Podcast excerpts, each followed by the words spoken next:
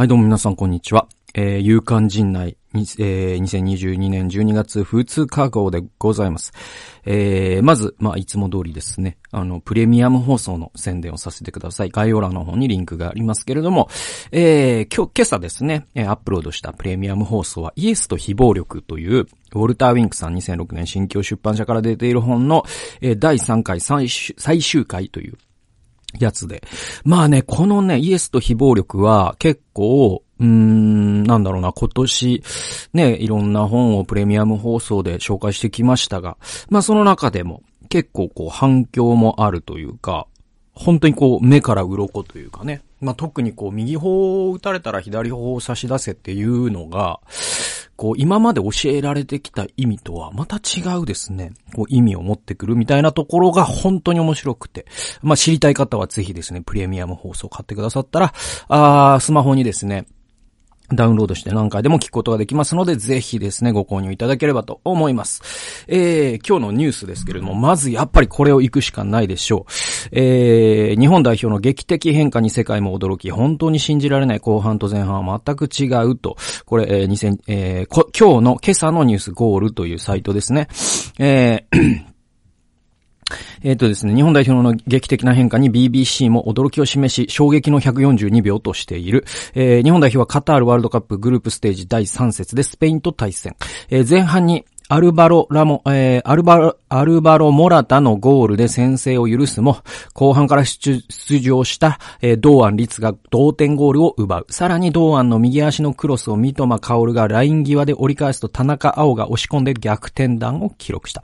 試合はそのまま2対0、えー、2, 2対1で日本が逆転勝利を収めている。えー、元イングランド代表、えディフェンダーマシュー・アプソン氏は、この交代劇のインパクトはすごい。彼らは試合をひっくり返した。本当に信じられない。この日本代表がわからない。後半と前半とでは全く違う。ピッチの高い位置でボールを回す強さがある。彼らはまたしても見事にそれをやってのけたと日本代表を称えた。また、えー、BBC の現地リポーターは周りの日本ファンも目を疑っている信じられないような逆転劇に長い VAR の遅延というドラマが加わった。えー、スペインのファンは今ただ呆然と沈黙していると伝えたと。まあ、これちょっとさ、その今朝ですよ。皆さんね、こう、見ましたかっていうのもあれだけど、まあ今日ね、だから4時キックオフじゃないですか。朝の。で、まあ、どっから話したらいいのかな？あのね、このもう早朝、出勤前にワールドカップ見た記憶って僕はあれなんですよ。2006年、ドイツワールドカップ。で、えっ、ー、と、記憶が間違ってなければ、事実上のというか、中田秀俊の引退試合になってしまったというか、そういう試合だったんですよね。えー、だからドイツワールドカップでオーストラリアに負けます。なんかクロアチアに勝ったとかでいいのかな、最初。初戦。で、オーストラリアに負けたとかで、なんかそんな感じだった気がする。引き分け負けで、で、3戦目ブラジルなんですよ。でもボッコボコにされたんだけど、で、それが早朝だったのよ。で、5時前ぐらいのキックオフだったかな。なんかそんなんで僕出勤前で、平日で、で、もうこれ見ようと思って、もうめちゃくちゃ早起きして、生で見ました。当時僕一人暮らしで、えっ、ー、と、液晶、薄型液晶テレビのアクオスの、なんかね、とんでもなく小さいね、7インチ？なんか、7インチってことは、そんなわけないな。14インチ？だからなんかもう本当に下手すると、大きめのラップロ、ラ,、えー、ラップトップパソコンの画面ぐらいの大きさの画面の僕はテレビを所有してましてですね。で、それで、見ましたよ。もう本当にテレビに食らいついて。で、結局さ、あれ本当印象的だったんだけど、あの中田秀が、もうあの、ブラジルに、まあね、全然こう歯が立たず、で、最後さ、もうピッチから、ヒデがさ、もう仰向けにさ、空を向いたまま、確かユニフォームも顔に被って動かなくなった。で、多分あれ泣いてたんだよね。で、その後に、ヒデは、引退しますっていうのを、まあ、自分のホームページで発表してみたいなのを、で、あれめちゃくちゃ覚えてって。で、今回さ、4時キックオフだから、もしかしたらこれ聞いてらっしゃる方の中に、今朝ね、3時50分に起きて、見て、出勤して、今ね、え、会社からの帰り道、この放送を聞いてるなんていう人ももしかしたらいるかもしれない。いるとしたら、本当にちょっとその人とハイタッチ、ハイタッチしたいですね。で、で、僕は、ちょっと本当にこう、そのね、あの、日々出勤されて、そうやって早起きした人には本当にもう申し訳ないような話なんだけど、あの、まあまあフリーランスで、ある程度こう時間に融通が効きますので、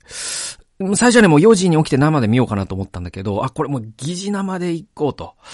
で、えっと、僕何したかというと、えっと、だから、そのフジテレビのその地上波を録画したわけですよ。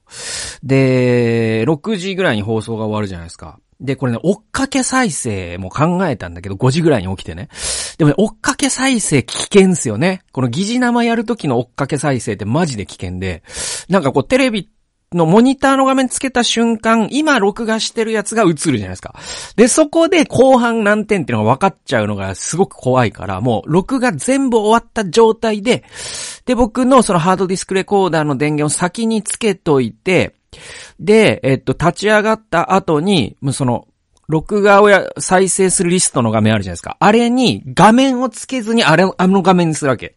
それで、その後に、ま、モニターをつけるんですよ。そうすると、そっから見れるから、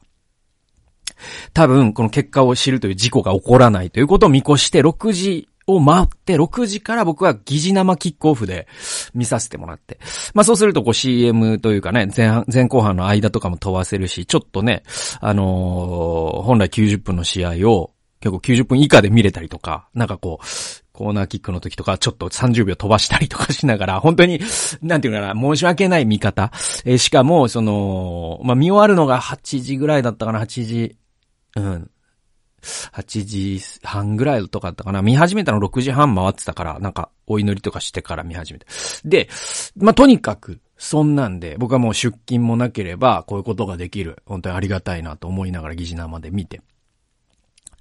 で、なんていうのかな、もうこのさ、これだけ注目度が高い、あの試合って疑似生がマジで難しいじゃないですか。で、まあ、この放送も、そういう事故の元になるかもしれないとも思うんだけど、もう夕方だから、ぜ、もう、これで事故になってる人はもうすでに知ってるはずだから、もう、これを放送してるんだけどね。で、要はさ、結局もう電車乗ったら終わりね。もう東京の人はよくわかるけど、もうモニターで出ちゃうから、結構僕、電車でこれで知っちゃったこと何回かあって、その NBA のファイナルとか、めちゃくちゃ悔しかったんだけど、マジで、ほんと山手線本当に腹立ったんだけど、あのモニターやめてくれって思うのね。スポーツだけはあれやらないでほしいんだよね。で、えっ、と、あとは、その、もうモニターからも目を伏せてってもさ、なんかもう、街に出た瞬間さ、もう、人の表情で結果分かっちゃったりとかするかもしれない。なんかもううつ、みんながうつむいてたら、あ、負けたんだなとか。みんながなんかやたらそう状態の顔をして、今日も仕事頑張るぞみたいなサラリーマンが、しかも3、40代の男性とかだったりすると、あ、勝ったのかなとか思っちゃうじゃないですか。だからもう街にも出たくない。そして絶対事故を起こさないぞと。で、そういう形で疑似生で見ました。で、なんかもうカーテンも閉めてみましたからね。なんかこう、その窓から人が通るのが見えて、その人がテンション高い、あれ勝ったかなとか思いたくなくて、カーテンも閉めて。で、見させ、で、えっと、もう妻にも言っといて、もうこれ絶対、何らかの形で絶対知っちゃうから、妻はそんな興味ないから別に知っても、知ろうが知らる前がいいんですよ。だけど、知っちゃうと思うから、絶対言わないでね、っていうようなことを言って。で、えっ、と、あともうもちろんタブレットももう開かない。ね。もう、事故るから。で、でもすべてのインターネットも遮断して、で、成功したんですよ。疑似生に。で、まあ、スペイン戦見ましたわ。もうなんだろう、これは、まあ、いろんな、本当に語りたいことはいっぱいあるんだけど、まあ僕はその、結構、やっぱ印象に残ったこといくつかあって、その、まあ一つは、あれの、あのね、前田大然選手の走りすごくなかったっすか？なんか、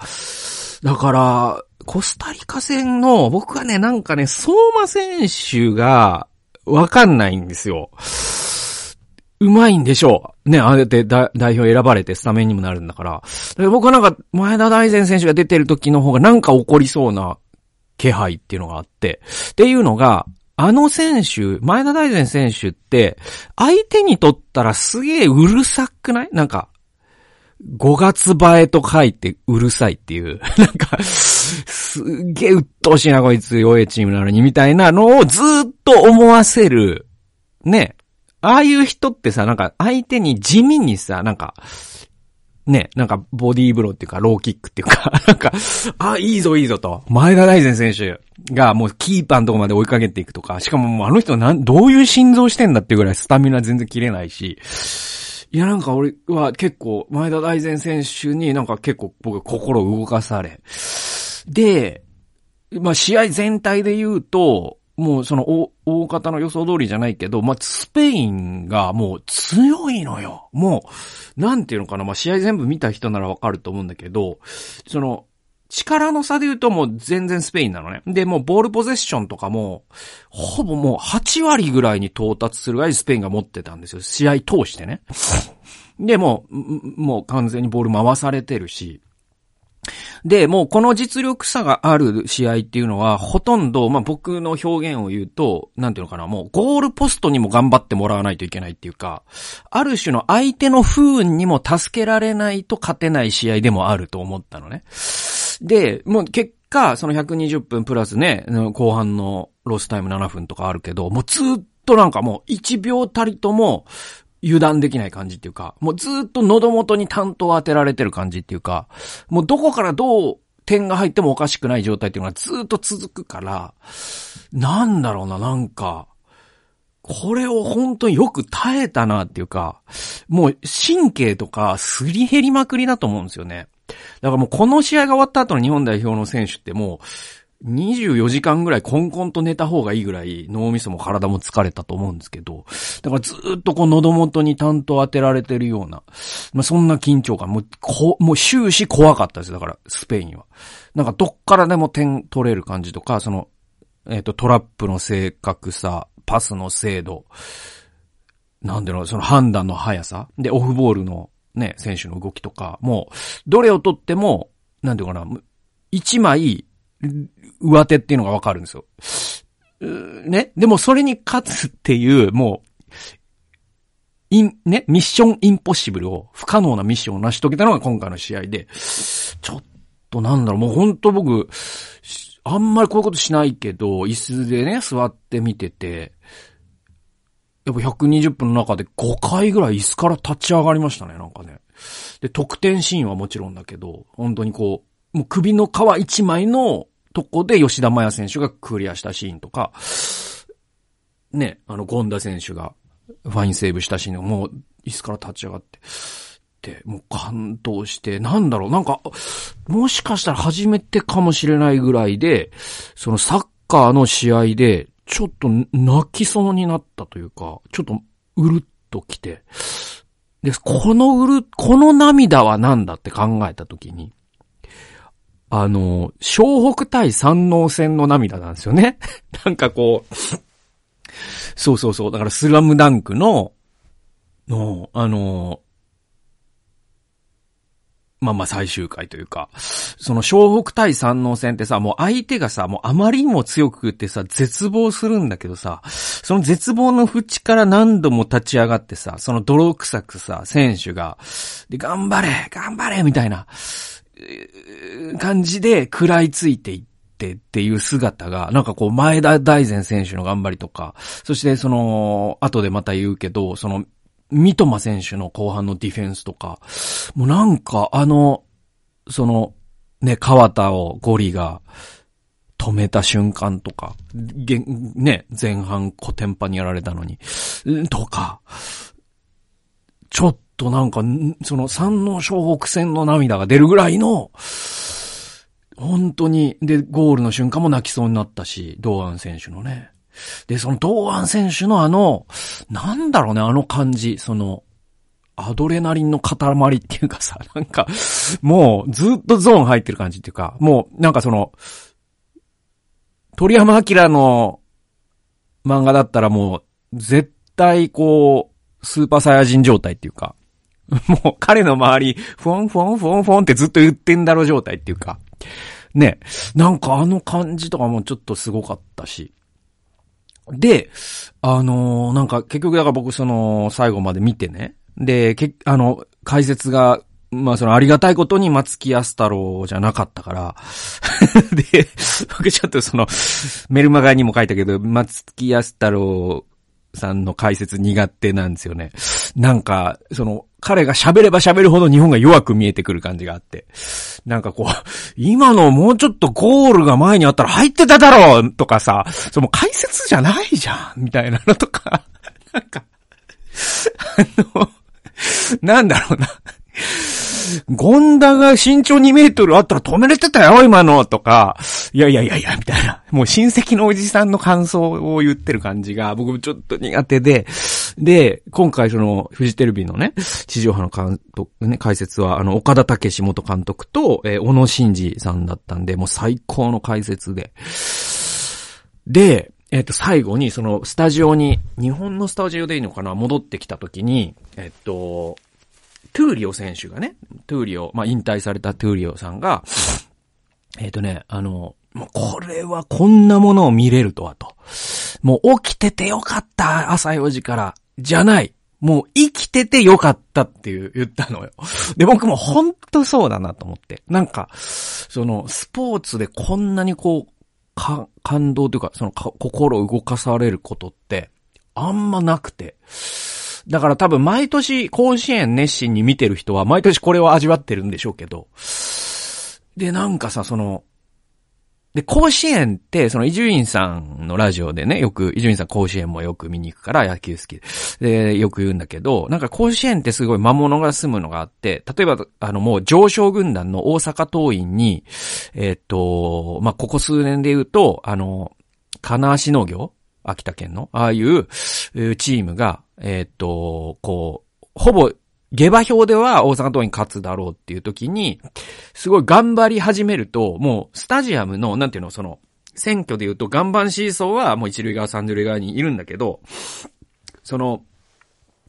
選挙でいう浮遊層っていうか、浮動層っていうか、えっと、なんていうの、スイングステートっていうか、アメリカでいう、その、甲子園を見に来たんであって、どっちかのチームの関係者じゃないっていう層っていうのは、なんか空気として、その、負けてるチームが勝ち始めると、もう、その不動票が全部、ま、その、半眼ビーキみたいになって、金足農業を応援し始める現象っていうのがあるらしいんですよ。で、それがすごいゾクゾクするみたいなのを、えー、伊集院さん言ってて。で、多分ワールドカップも同じで、今回、その、もうどう考えだってスペイン優勝候補だから、えー、っと、強いスペインを見に来ね。まあ、スペイン、スペインのファンももちろんいた。で、日本のサポーターもいた。だけど、その、もう、なんかチケット当たったから来た、そのアラブの金持ちの人とかって、もう別にどっち応援するとかでもないんだけど、優勝するかもしれないスペインの選手、ガビとか見てみたいな、ブスケツみたいなとかいう人たちが、ね、ちょっと道楽で見た人たちが、多分日本が一点返した時に、多分その不動票が日本に一気に動いたそのスタジアムの感じとかも、ちょっとゾクゾクして、やっぱスポーツすげえなと、感動しましたね。で、えっとさっき言いかけたのが、えっと、三笘選手なんだよね、やっぱり。その、ドアン選手の最初のゴールもすごいんだけど、で、あれも実はなんか、えっと、その前の前のプレーぐらいは三笘選手から始まってんですよね。で、えっと、ドイツ戦の、あ、ゴールも、えっと、三笘がかなり絡んでましたよね。えっと、特に1点目か。えっ、と、浅野のゴールじゃなくて、えー、誰だっけ、堂安選手のゴールの前、それも前の前の選手プレーで、三笘が、えっ、と、ボールのためを作ったから生まれたゴールなんですよね。で、あの、やっぱ僕は、あの、三笘選手ほんとすごいなと思って。で、あの、2点目のゴールは、あの、まあ、1点目も三笘絡んだんだけど、2と、2点目はもう折り返しでね、あの VAR になったじゃないですか。で、あれはもう最後まで諦めずに三笘がやったから田中碧選手が走り込んでてゴールが生まれたんだけど、で、あのー、なんかね、その、後半のほぼ20分ぐらいって、岡田武史監督が言って、もう、あのね、三笘に対して何回も素晴らしい、素晴らしいって言ってたんですよ。で、確かにそうで、でね、なんか、あの、なんか解説者の人は、やはり世界は三笘のドリブルを恐れているのかみたいなこと言うと、岡田監督が、いや、あの、ドリブルだけじゃないですよって言うんですよ。で、つまり、三笘選手はもう、そのポジション取りから、ディフェンスから、すべてにおいて、あの、スペインの右サイドの目をどんどん潰していったんですよね。それでスペインが攻めあぐねて、じゃあ左サイド行くかみたいな感じで、消去法の攻撃するしかなくなったから、実は三笘選手がいなかったら、もう、ひっくり返されてた可能性も高いし、で、彼のところをこ起点に、その後半に2点取った後のチャンスも三笘から生まれてるんですよね。で、これを僕なんかやっぱ三笘なんだなと思ってたら、えっと、あのー、スポーツダイジェストっていう、また別な、そのニュースサイトで、本田圭介さんがね、アベマで解説してるじゃないですか。で、この、本田選手、本田圭介さんの解説で、あ、やっぱそれ、そうだったん、そう、あの、プロもそう見たんだなと思ったのが、えー、読みますと、アベマで解説を務めた本田圭介は試合後、えー、この試合の MVP を尋ねられると、迷った挙句、三笘さんかなと、えー、守備での活躍が凄まじかったとコメント。えー、後半、えー、頭から左ウィングバックに投入され、得意の突破だけでなく、気持ちのこもった守備でも、えー、守備でも奮闘したドリブラーの名前を挙げたと。本当なんかね、それもすごく感動して、なんか三笘がその三能戦でいう桜木に見えてきて なんか、ちょっと泣きそうに。で、彼ってちょっとさ、どんな、まあ、性格とか全然わかんないんだけど、僕なんか、こ、半年前ぐらいに見た、ね、あの、ネットニュースで、三笘選手ってやっぱすごい、あの、ジョーカーじゃないですか、日本のね。なんていうのもう相手にとっては怖い。そして日本にとっては切り札っていう選手なんだけど、その、森保監督の無策みたいなものにちょっと、選手があんまり苦言呈すって普通はしないんだけど、なんかそんなようなコメントを試合後に残したりとか、か彼は性格的には、なんていうのかな、日本型のちょ、みんなで仲良く調和型っていうか、あの、そういうタイプじゃないと思うんですよ。で、そ、でもそんな彼だからこそ、その個の力で、ね、なんかこう、日本を勝たせてくれたっていう、そこもまた桜木花道っぽいなっていう感じとか、ちょっと僕は、本当に胸熱な試合でした。もうこの試合が見れただけでもワールドカップの日本代表もうありがとうぐらいな。で、こっから先はもうおまけですよね。ボーナスステージです。で、次はクロアチアなんですけど。え、っとね、前回 MVP のモードリッチがいるね。はい。まあまあ、そんな感じでちょっと興奮しておりますね、サッカーワールドカップ。ということで、もうこれだけで22分も話してしまったんだけど、あと2つちょっとニュース行きたいんですね。えー、もう1つ目は、ちょっとね、3つ目がちょっと重たいニュースなんで、えっ、ー、と、軽い方からいきますね。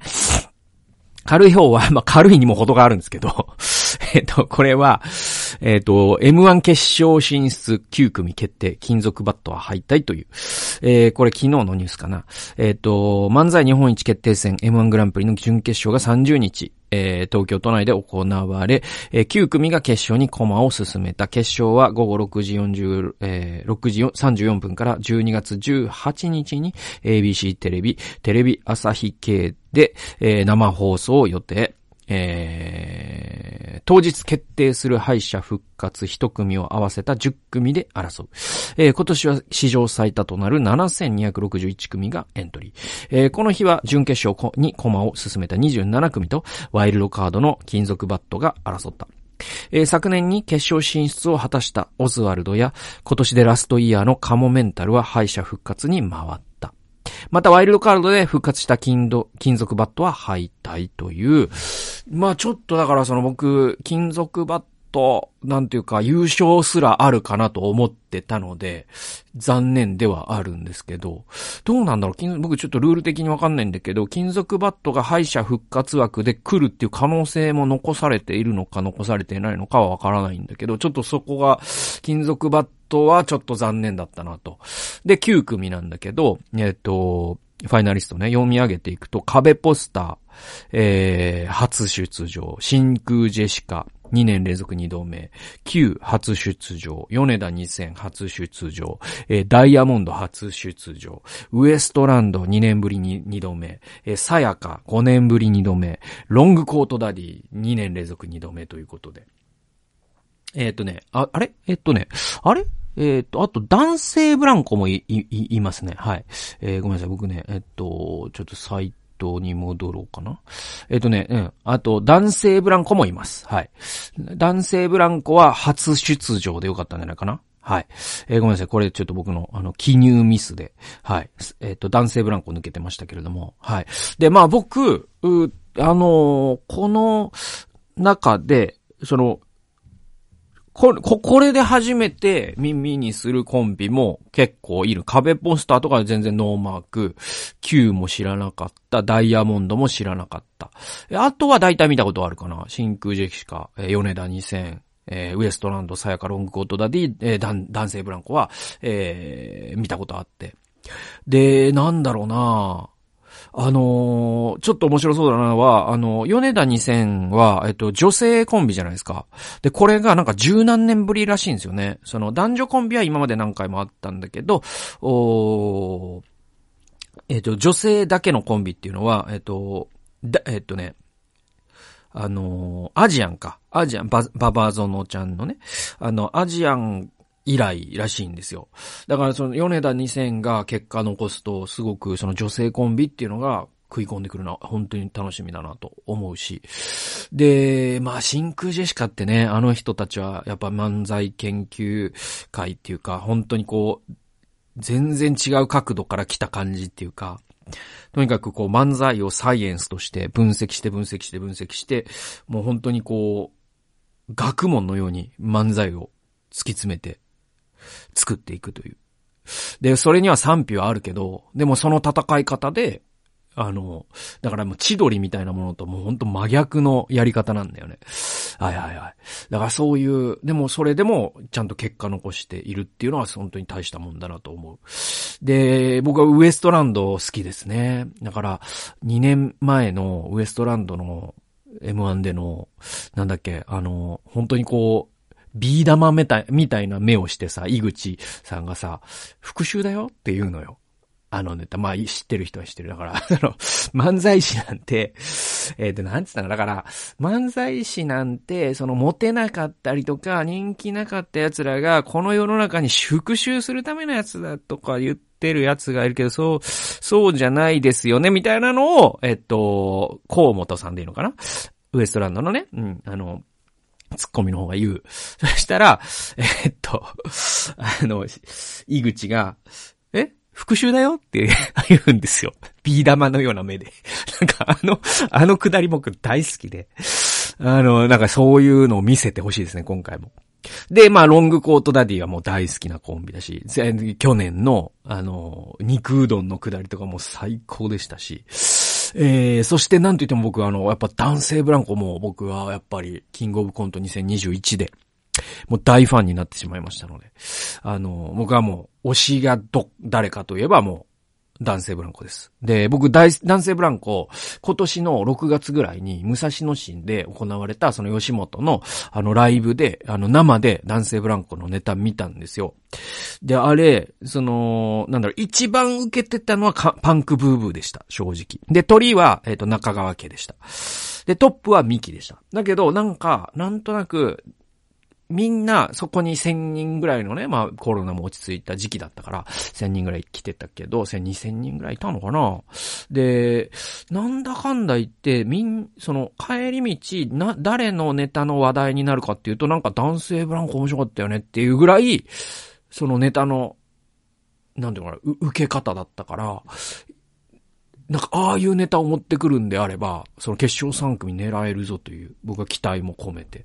ちょっと18日楽しみにしたいなというふうに思っております。次のニュース行きましょう。で、このニュースは、ちょっとですね、本当にショッキングなニュースで、最後ね。えーと、まあ、知ってる方と知らない方わかんないけど、どれぐらいのその世間でニュースになってるのか僕テレビ見ないから全然わかんないんだけど、僕にとってはもうとても大きなニュースで、え、っと、速報。えー、東京都立大学教授の宮台真司さんが首を切りつけられる南大沢キャンパスで、えー、男は現在も逃走中と。えー、11月29日 TBS ニュースディグ。えー、東京都立大学で男性が首を切りつけられた事件で切りつけられたのは、えー、社会学者の宮台真司さんであることが分かりました。宮台さんは東京都立大学人文社会学部の教授で、現代社会や戦後思想など幅広い分野を論評する論客として知られています。警視庁によりますと、今日、29日午後4時半前、東京八王子市の東京都立大の南大沢キャンパス、キャンパスで、都立大の中で男性が顔を切られたと、えー、目撃者の男性から110番通報がありました。切りつけられたのは東京都立大学の教授、えー、宮台真司さんで、えー、キャンパス内の路上にいたところ、頭を後ろから殴られた上、刃物のようなもので首を切られ、病院に搬送されたことが、さ、されましたが、命に別状はないということです。えー、犯人の男は現在も逃走していて、年齢20代から30代。身長はおよそ180センチ。髪は短めで黒っぽいジャンパーにズボン。がっちりした体格だったということで、警視庁が男の行方を追っていますという。はい。でね、あの、まあ、僕はその、まあ前にも話したこともあるかもしれないけど、あの、ビデオニュース .com というですね、神保哲夫さんという人がもう20年続けている独立系のメディアがあるんですよ。月額550円で、えっと、僕は有料会員になって、えっと、週に1回、えー、から2回の頻度でアップロードされる2時間ぐらいのもう本当に社会を深掘りして解説してくれる動画を僕は毎週楽しみに見てるんです。仕事しながら、まあラジオ視聴してるんですけど、で、その、ジンこのビデオニュース .com っていうのは神保さんの立ち上げたビジネスで、本当にこうもう食うや食わずで、で、もほん、なんていうのかな。もう彼の能力だったらね、どこ行っても成功するんだけど、本当にこう日本を良くしたいという一心で、そのスポンサーの影響を受けない独立系のメディアを立ち上げられて20年間戦ってこられた。で、その戦友なんですよ。その宮台真司さんって。だからそのビデオニュース .com でも毎回出出、出、出、出、出場し、出、出演していて、出演していて、で、解説をしてくれていて。で、まあ、宮台真司さんの、え著作も僕何冊か読んだことがありますし、神保さんと宮台さんのあの会話を僕は毎週楽しみにしていてね。で、宮台さんから教えられたことは本当にたくさんあり、で、彼のその映画評論とかもめちゃくちゃ面白いし、今の日本っていう、えものが、あの、どのように感情的に劣化し、そして、え危機的な状況を迎えているのかと。で、宮台さんの、えっと、師匠、お師匠さんが、小室直樹さんという、まあ、戦後日本を代表する、えー、知識人なんです。で、小室直樹さんの本も僕は、えー、えー、読んだことがあり、そして宮台さん、あの、奥さんが、えっ、と、カトリックでいいのかな、クリスチャンでいらっしゃって、そして奥さんの影響で、えご自身もクリスチャンになられた、えそういう方でもある。で、なんというかこう、その僕にとって憧れの人でもあるし、神保さん、宮台さんこの二人はね。で、この事件の後に、えっと、神保さんが、えビデオニュース .com の無料で見れる YouTube の動画をアップロードされて20分ぐらいの、まあ、この件について、えっと、病院に行って、えー、お見舞いに行ってきたけど、本当にこう、とにかく、命に別状がなかったっていうのは不幸中の幸いだったよと。えー、もうただもう本当に切りつけられても、もう何針縫ったかなんてもうわからないぐらい、ね、塗って、で、痛み止めがき、ね、切れてきたらもう激痛と戦うことになるでしょうと。それを考えると涙が出てくると。でも、その、みや、えー、っと、神保さんは、その、宮台さんは僕にとって盟友であり親友ですと、そのビデオで言った言った時に、ちょっと僕はジーンと来て、なんかああいうさ、60代とかになって盟友であり親友ですと言える人間がいるという生き方をしてるお二人がかっこいいなと心から思いましたし、そういう生き方でありたいなと僕も思いましたし、なんか胸が熱くなり、そして、まあ、一刻も早い、回、なんていうのかな、回復を願いますし、そして犯人が捕まることをね、だって捕まらないと、その、宮台さんの奥さんにしても、神保さんご自身にしても、ね、気が気じゃないじゃないですか。あ新たに襲われるかもしれないしね。だからそれは犯人が捕まることを祈りますし、えー、なんというのかな、うん。あのー、で、まあ多分その犯人、まあわかんないですよ。もう本当にわからない。誰でもよかった型の犯行なのかもしれないけど、おそらく、その山上容疑者のような形で、宮台さんって普段からものすごく、うん、まあ彼の芸風でもあるんだけど、その、すごくこう強い言葉で割と、えっと、まあ今のね、例えばそのオリンピック問題とか、まああの森友かけとか、まあそういったことに関しては、もう本当に、あの、彼の口癖はクズなんですよね。日本全体がクズ化してるから、クズになるなって言うんですよ。で、クズになった官僚とクズになった政治家がああいうことを引き起こしてるってことをはっきり言うから、なんか安倍さんこそが日本を救う救世主だと考えてきたような人からしたら、宮台さんは悪魔のように見えるのかもしれない。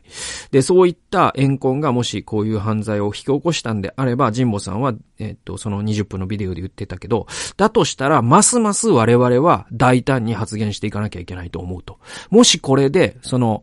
ね、悪いことは悪いんだということを言う、その口ね、トーンが弱まるならば、言論が暴力に敗北したということになるので、我々は今後もますます切り込んだ報道していきますっていうふうに、ジンボさんおっしゃって、本当に立派だと思うし、すごいなもう命かけてるなっていう、本当にちょっと僕は感動しました。はい。ぜひ皆さんあの、ビデオニュース .com 月額550円絶対安いんで あの、あの内容で、なんていうのかな？うん。あの、情報量で言ったら、多分、新書4冊ぐらい分を毎月無、無料で聞ける感じだから、なんかどんな書籍よりも安いと思うんで、あの、なんかせん、僕が宣伝するのもおかしいんだけど、あの、入る価値はありますのでね、あの、ビデオニュースドットコムに、えー、入会することで応援してはいかがでしょうかという、まあ僕なりの、なんか、はい、応援をしたい、エールを送りたいなと思います。はい、そんなことで、えー、今日は、えー、3つの、なんかいろんな色とりどりのスポーツ、えー、M1、そして宮台真司さんという形で、今週起こったことをちょっと語っていきました。まあ、最後に、あの、プレミアム放送の方もどうぞですね、買っていただけたら嬉しいなというふうに思っております。